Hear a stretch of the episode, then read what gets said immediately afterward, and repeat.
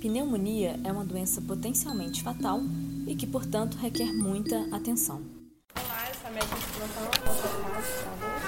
nós temos um paciente de 70 anos que deu entrada ontem no pronto atendimento, um paciente que veio da comunidade, uh, um quadro pneumônico, tá?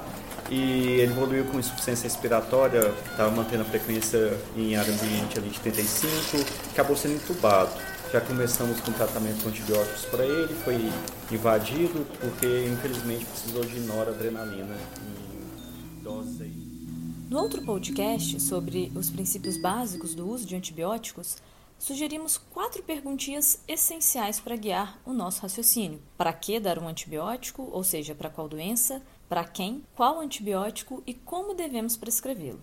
Hoje focaremos na pneumonia adquirida na comunidade, que, por definição, é uma infecção aguda do parênquima pulmonar adquirida fora do ambiente de saúde ou em até 48 horas de uma internação. Sua clínica pode ser variável, mas a tríade de evidência infecciosa associado a sintomas de via aérea inferior e alteração radiográfica nova possui boa acurácia diagnóstica.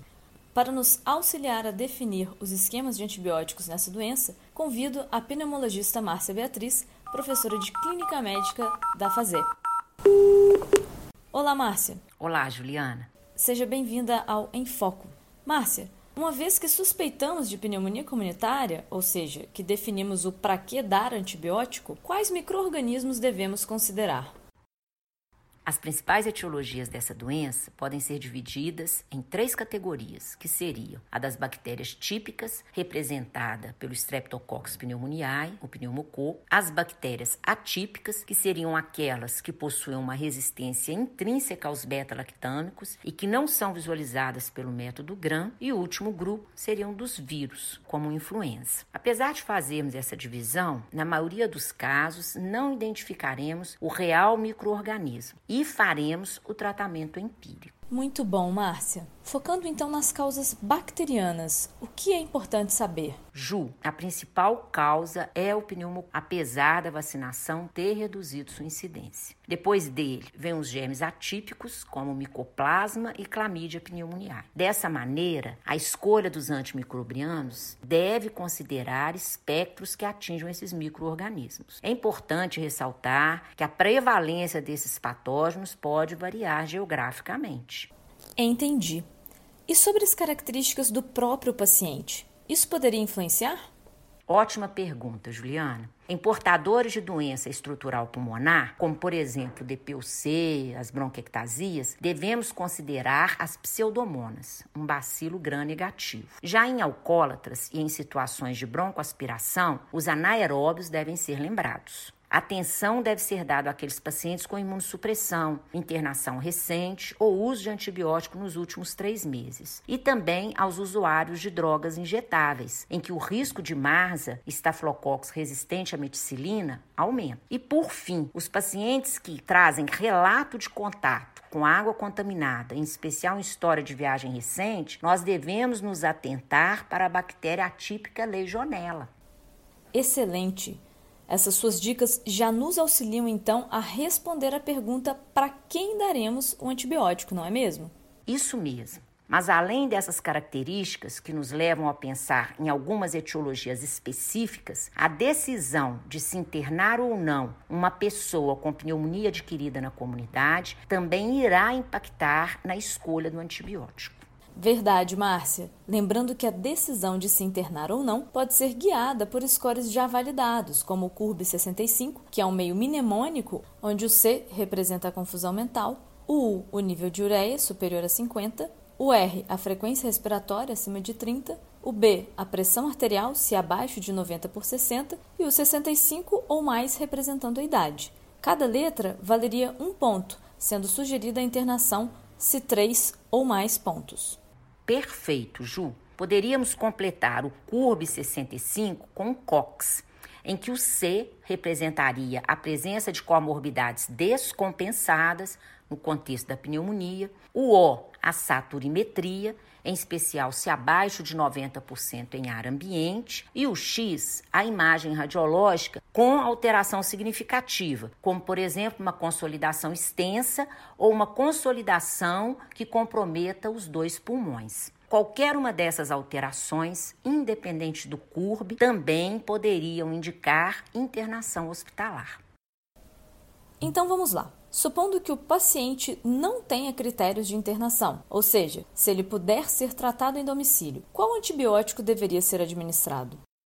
Nesse caso, precisamos saber se ou ou a paciente apresenta comorbidades ou não.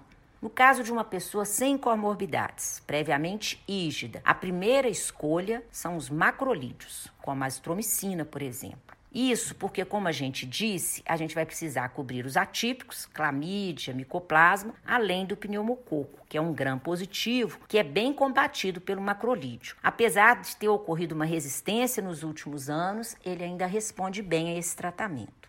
Agora, supondo que ou a paciente tenha comorbidade que não estejam descompensadas, então não tem indicação de internação, ou não tenha feito uso recente de antibiótico, nesses casos, perfil microbiológico poderia ter maior resistência, estando indicado o que? Uma quinolona respiratória como moxifloxacino ou levofloxacino. Ou ainda, eu posso optar por uma associação de um beta-lactâmico com um macrolídeo. Os beta-lactâmicos, nesse caso, são representados pela moxacilina, com ou sem clavulanato, e pelas cefalosporinas, de terceira ou mais geração. Muito bom. E no caso de alergia a macrolídeos, por exemplo, como faríamos? Nesse caso, poderíamos administrar a doxaciclina, Perfeito, Márcia. Bom, e quando o paciente possuir critérios de internação, qual seria o esquema de antibióticos indicado? O esquema seria o mesmo daquele indicado para os pacientes com comorbidades tratadas em domicílio ou que tiveram uso recente de antibiótico. Ou seja, lembrando, uma quinolona respiratória, como moxifloxacino ou levofloxacino, ou a associação de um beta-lactâmico com um macrolídeo, como ceftriaxona e azitromicina. Nos casos em que há necessidade de ampliar a cobertura com pseudomonas, como já foi mencionado anteriormente, poderíamos lançar mão de ceftazidime ou cefepime, que são cefalosporinas com cobertura mais extensa para germes gram-negativos. Mas não teria nenhuma diferença do tratamento nesse grupo que foi internado?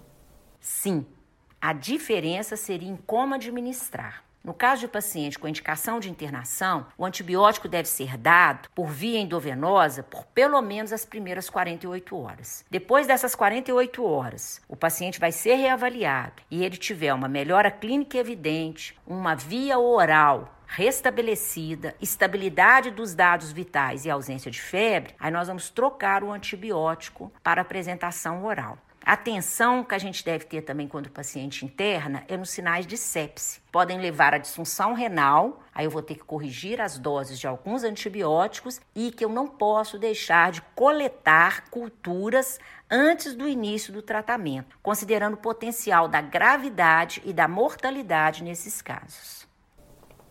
Excelente, Márcia. Resumindo então, Feito o diagnóstico de pneumonia comunitária, deveremos considerar o pneumococo e as bactérias atípicas como principais etiologias, além da pseudomonas para pneumopatias estruturais, anaeróbios para broncoaspiração e marza para imunossuprimidos, internação recente e ou usuários de injetáveis. Devemos então definir se o paciente tem indicação de internação hospitalar e para isso podemos utilizar o CURB, seguido do COX. Pacientes jovens, sem comorbidades e com tratamento ambulatorial devem receber macrolídeos. Já aqueles com outras doenças associadas, mas sem critérios de internação, poderiam ser tratados com uma quinolona respiratória ou um beta-lactâmico associado ao macrolídeo.